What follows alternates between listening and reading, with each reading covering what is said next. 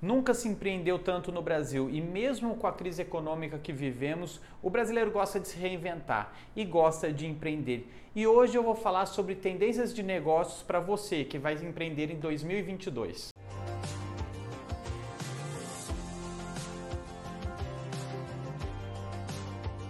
Olá, meu nome é Danilo Campos, eu sou especialista em gestão de empresas da Tech Contabilidade e hoje eu vou falar das tendências do mercado para 2022. Não vou tratar de um ramo de atividade específico, tá? Eu vou falar apenas daquilo que você como empreendedor ou que já empreende quer inovar pode seguir essas linhas, podem seguir essas tendências em que a gente percebe no mercado, principalmente voltado à tecnologia. E se você ainda não nos acompanha no nosso canal do YouTube, se inscreva, aperte o sininho para você receber os nossos conteúdos e para sabermos que você se interessa por esse tipo de conteúdo. O primeiro ponto que eu quero tratar com vocês é sobre o e-commerce. Pode parecer um pouco clichê, mas a pandemia deu um boom na forma que as pessoas estão tratando o mercado, na forma que as pessoas estão comprando e consumindo. Não só venda de produtos, mas também prestação de serviço.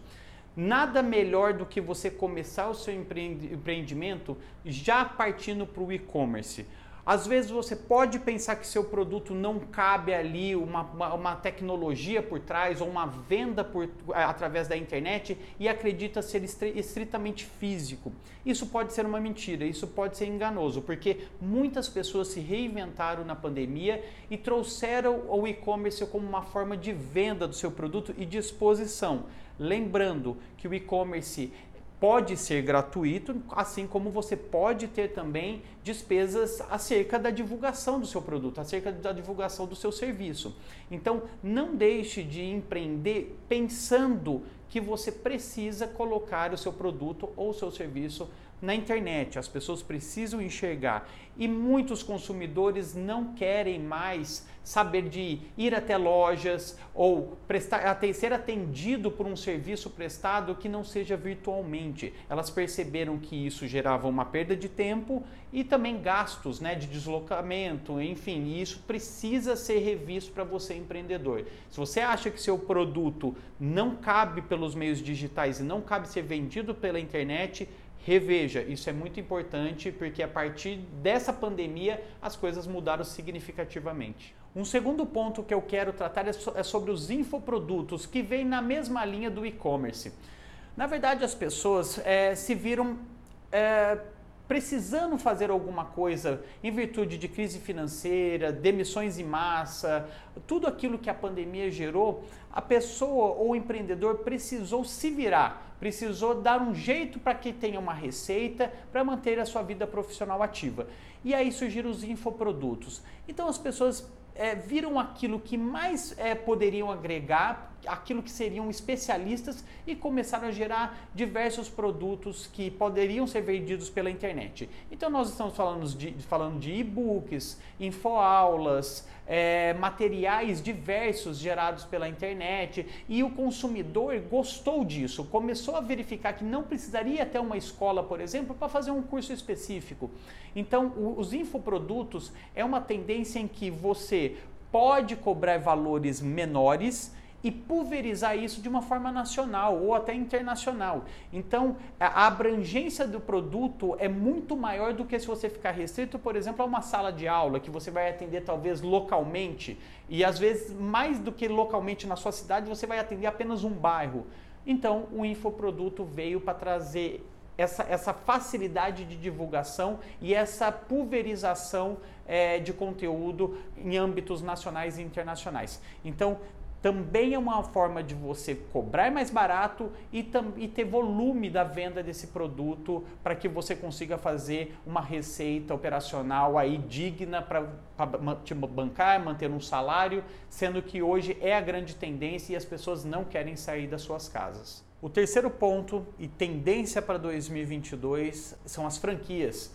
Eu acho que as franquias nunca saíram de moda, né? Vamos dizer assim. Mas em 2020, 2021, em virtude da pandemia, muitas franquias são, estão alocadas ou instaladas dentro de shoppings, então também teve uma queda muito brusca e deu uma desvalorizada nessa forma de conduzir o seu negócio. Mas a franquia nunca deixou de ter as suas vantagens. É claro, é, tem um custo operacional muito grande, né? Porque você precisa é, é, pagar royalties para a franqueadora, mas por outro lado, você que não sabe para onde empreender, tem o dinheiro para fazer um novo negócio, para criar um novo negócio, você pode se utilizar da expertise e do know-how de uma franqueadora.